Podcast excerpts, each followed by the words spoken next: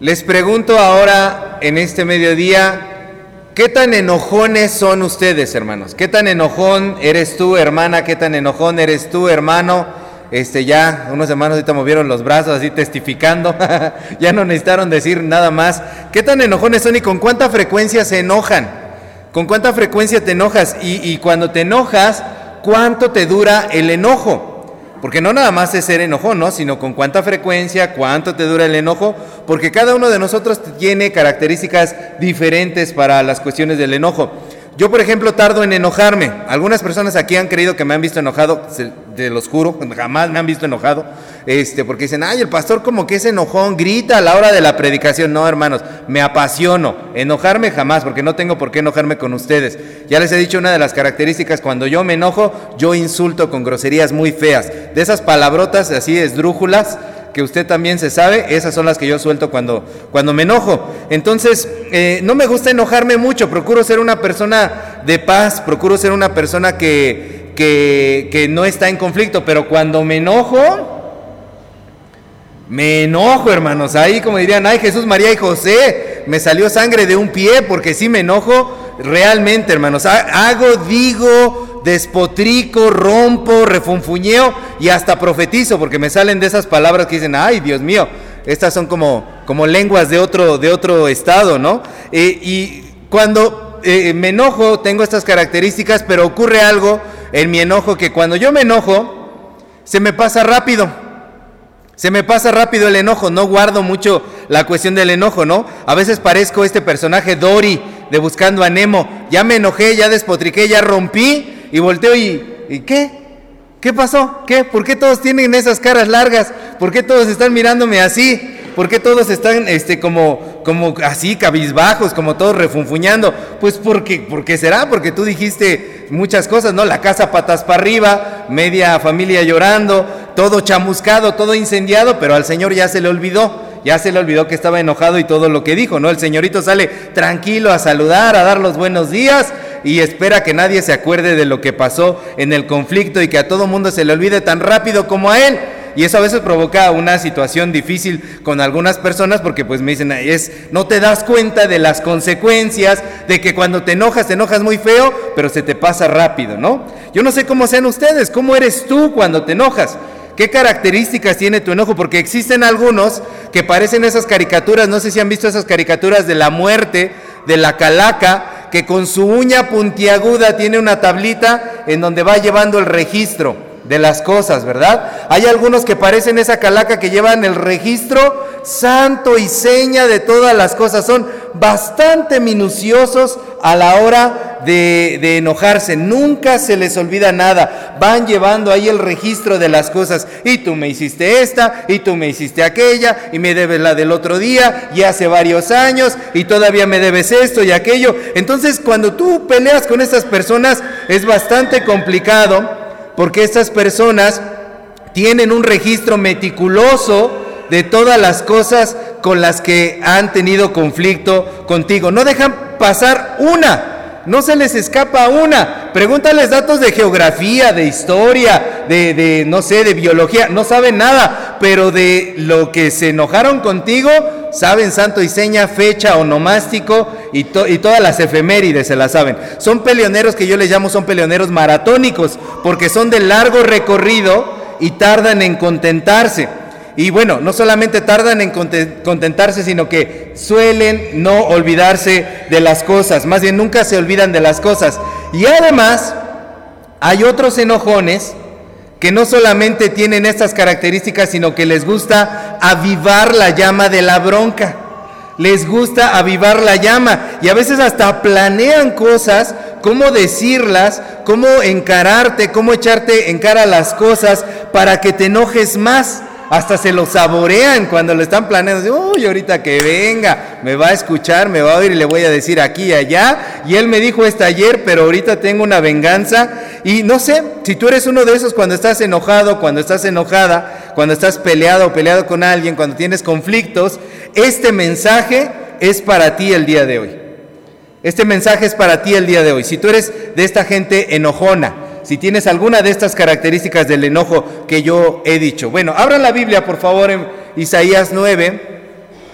En la mañana ya hablamos un poquito de este pasaje, hablamos de cómo el profeta Isaías escribió esta profecía de Isaías 9 para un pueblo que estaba en conflicto interno, dividido, y ahora externo porque los estaban invadiendo, la nación de Asiria, y ellos podrían tener casi, casi la seguridad de que este problema, este problemón que ellos estaban viviendo no tenía solución. Y no tenía solución porque para, no dependía de ellos. Y el profeta, ante estas personas que están conflictuadas, enojadas y molestas, les inicia diciendo, ¿cuál es la primera frase de Isaías 9.1?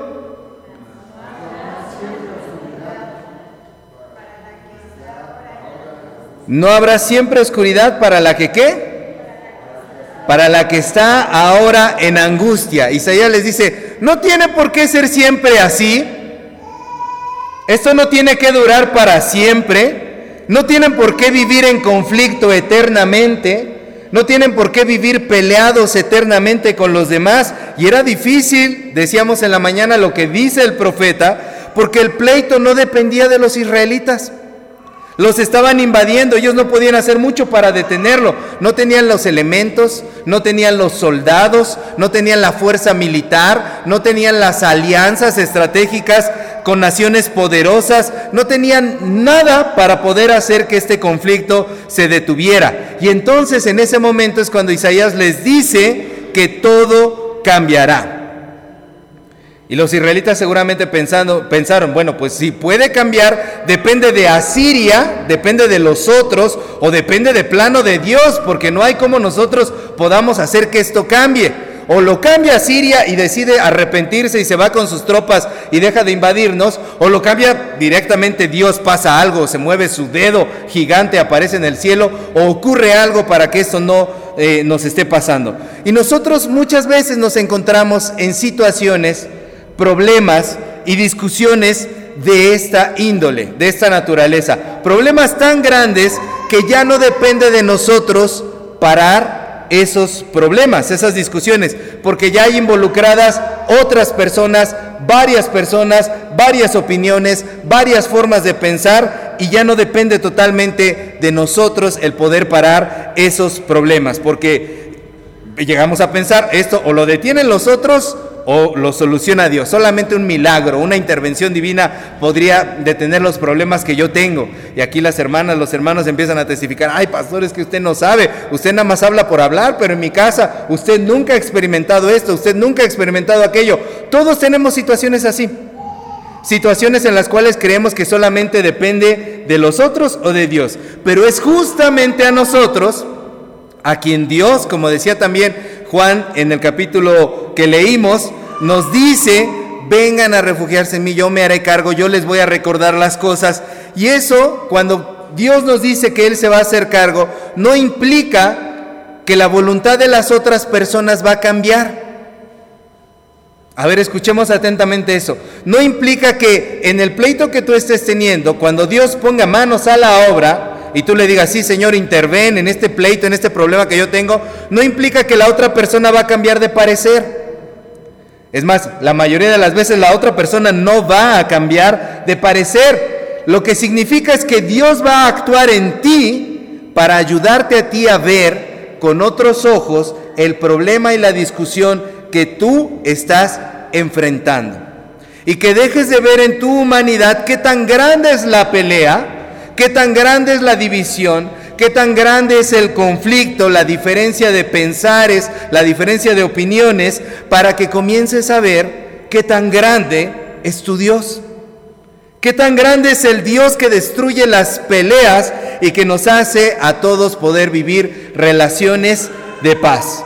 Así que hermana, hermano, hoy te quiero decir, sin importar qué tan grande sea el conflicto que tú puedas estar viviendo o a los que te puedas enfrentar, hoy Dios hace un llamado a vivir en paz. Y comienza diciendo, como le dice el profeta Isaías, no debe de haber oscuridad para siempre. No tienes por qué estar peleado con esa persona para siempre. Si ya le aplicaste la ley del hielo, no tienes por qué vivir aplicándole la ley del hielo eternamente. No tienes por qué conflictuarte cada vez que ves a esa persona, porque a veces creemos que solucionar los problemas es evitar a las personas y decimos, yo con que no lo vea, estoy en paz. Pero mira, hermana, hermano, te quiero decir, el problema sigue allí. Y en algún momento van a hablar, se van a encontrar, van a tener un momento incómodo en el que de la nada se van a volver a encontrar y vas a descubrir que el problema nunca se murió. El problema siempre siguió allí. Tú lo estabas evitando, pero el problema estaba allí. Así que no tienes por qué conflictuarte cada vez que ves a esa persona, cada vez que lo ves sentir el retortijón en la panza, así de, no puedo con esta persona, me cae tan mal, lo desprecio tanto, me trae tantos malos recuerdos, me trae tanto dolor ver a esta persona, no puedo. Lo que el profeta Isaías dice el día de hoy es, no tiene por qué haber oscuridad para siempre. Detén tu furia, detén tu enojo, tu desesperación, tu coraje, tu rencor. No vas a llegar a ningún lado conflictuándote eternamente. En lugar de hacer eso, acércate a Dios y perdona. Fomenta la paz. Perdona.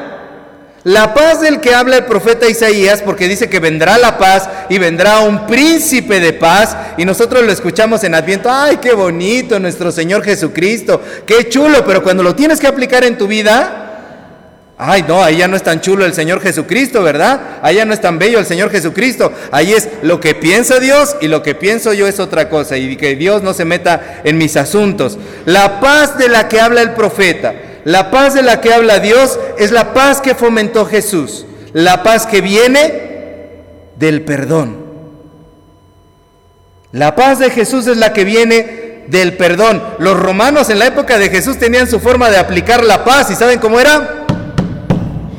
A través de el poder militar, ah, no estás de acuerdo, ah, eres rebelde, crucificado, asesinado y expuesto allí. Había un kilómetro de puros crucificados cada 100 metros para que la gente cuando fuera llegando a un territorio romano se fuera encontrando qué le pasaba a los que se oponían. Y esa era la pax romana, la paz romana, a través de la fuerza y de la violencia. Pero la paz que fomentó Jesús no es ni la de evitar el conflicto, ni la de el castigo. La paz de Jesús proviene del perdón. Y por eso Juan 14, 26 nos recuerda esas obras de Jesús, esas palabras de Jesús y esas palabras del profeta que nos dice, esta profecía es para ti. ¿Para qué vives con el problema? ¿Para qué vives con la discusión? Solamente te está contaminando, solamente te está ensuciando, solamente se está carcomiendo tus huesos. Y eres tú el que está viviendo con ese conflicto. A lo mejor hasta los otros ya lo olvidaron. No es tan importante para los demás. Y tú estás llenando de cáncer tus huesos. Estás llenando de cáncer tu alma, tu interior. Y has estado estropeándote mucho tiempo por cargar a cuestas con una discusión, una rivalidad y un odio, un sentimiento dañino en tus espaldas. Solamente te estás dañando tú. Porque el asunto de los enojos, hermanos, es como dicen en las películas de vaqueros. ¿Han visto las películas de vaqueros? Llega el vaquero y le dice al otro, en este pueblo no cabemos los dos. Y se retan a un duelo, ¿verdad? Dicen, en este pueblo no cabemos los dos. Así es con el asunto de los enojos. En este, en este cuerpo no caben las dos cosas. O se muere el problema o te mueres tú. O se muere el enojo o te mueres tú. Y nos morimos a diario, morimos un poquito más cada día por un sentimiento mal encaminado, por una situación que no supimos resolver, por algo que estamos postergando, que está ahí latente, está existente, está sonando y que nosotros queremos evitarlo, pero lo único que hace es destruir nuestra salud. Destruye nuestra manera de relacionarnos con otros, porque una persona que vive en conflicto con alguien va a repetir ese patrón de conducta con otra persona que ni la debe ni la teme.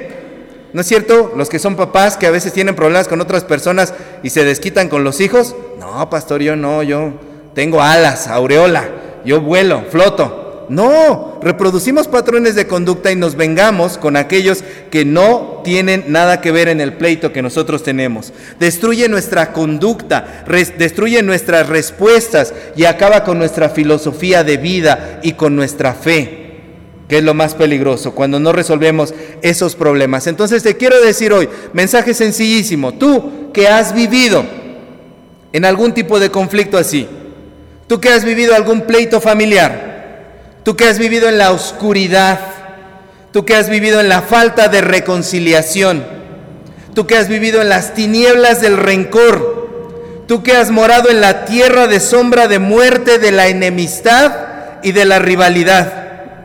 A ti, a ti es para quien es este mensaje del día de hoy. El primer mensajero del adviento, esa primera vela que encendemos, trae un mensaje para nosotros el día de hoy, una profecía clarísima del profeta Isaías. No tiene por qué ser así para siempre. No tienes que quedarte en la sombra, no tienes que quedarte en la muerte, no tienes que quedarte en la oscuridad. Si esta luz brilla es porque Dios quiere tu alegría. Si esta luz brilla es porque Dios quiere que tú seas feliz. Dios quiere traer paz a tu vida. Eso es lo que nos anuncia esta primera vela. Así que aunque tú no hayas iniciado el pleito, siempre será tu responsabilidad iniciar la reconciliación. A ver, repito la frase. Aunque tú no hayas iniciado el pleito, siempre es tu responsabilidad iniciar la reconciliación. Ah, porque yo, achis, achis, ¿qué le pasa? ¿Por qué yo? Porque tú sirves al Dios de la reconciliación. Tú le sirves a un Dios reconciliador y sin importar la magnitud, la naturaleza del conflicto, Dios nos llama hoy a un momento nuevo. Es hora de transformar lo que no da más. Y solo y aislado, dice un canto, ninguno, ninguno es capaz. Aunque no lo sientas, aunque no quieras la paz del perdón, aunque no estés conforme aunque se te haga injusto, permítele a Dios solucionar ese conflicto. Déjalo actuar en ti, déjalo actuar en tu percepción, déjalo actuar en tus obras. Hermanos, yo creo que todos sabemos hasta dónde puede llevarnos un enojo, hasta dónde puede llevarnos un encontronazo, una rivalidad. Pero les planteo una pregunta, ¿sabes hasta dónde puede llevarte la paz de Dios? ¿Sabes hasta dónde puede llevarte las bendiciones que trae la paz de Dios? Porque el otro lado lo conocemos muy bien. Pero hemos experimentado hasta dónde puede llevarnos la paz de Dios. ¿Conoces la magnitud de hacer resplandecer la luz de paz de Dios en ti? Y si tu respuesta es no, la invitación el día de hoy es entonces es hora de descubrirlo es hora de ver lo que Dios tiene preparado para ti, porque al encender esta vela estamos haciendo una profecía. Estamos profetizando algo. Estamos declarando que los pleitos familiares, que los pleitos personales, que los pleitos en nuestras relaciones personales y los pleitos en nuestra sociedad se caen en el nombre de Jesús. Y en lugar de esos pleitos surgen las reconciliaciones. Surge la paz, los acuerdos, el diálogo, la tolerancia, la justicia, la equidad. Eso es lo que hacemos al momento de encender la vela. Les decía en la mañana, no es nada más, ay, mira la velita, qué bonita está, ya son cuatro semanas de cuatro velitas. No, es un compromiso serio el que hacemos en esta época de adviento, de dejar que Dios ponga su paz sobre nosotros. Permitámonos crecer, permitámonos sanar, permitámonos ser personas que no están dominadas por los enojos, por los impulsos o por las viejas rencillas. Permitámonos, hermanos, descubrir al que trae la paz, al que trae la vida de verdad, a ese Jesús solidario, a ese Jesús del pesebre que es humilde, a ese Jesús al que no le interesaba ganar los pleitos, ¿Han leído los evangelios? A Jesús nunca le interesaba ganar un pleito, los ganaba porque era muy sabio. pero no le interesaba. No le gustaba ganar las discusiones, las guerras, los pleitos. A Jesús tan solo le interesaba bendecir, bendecir. Y eso es lo que nosotros como hijos del Dios de paz debemos hacer, bendecir a los demás. Y que la paz de Dios, como decía el apóstol Pablo, que sobrepasa todo entendimiento, guarde nuestros corazones y nuestros pensamientos en Cristo Jesús. Así oraba el apóstol Pablo. Y quiero invitar los hermanos para terminar este sermón de la luz de paz que viene a través del perdón, a que escuchemos un canto. Este canto es un canto que la Comisión de Liturgia a nivel conferencial nos propone este año para podernos aprender. Y se llama Descubrí al que trae la paz. Le voy a invitar a que cierre sus ojos ahí en su lugar, que escuchemos el canto y después de eso vamos a orar. Escuchemos el canto.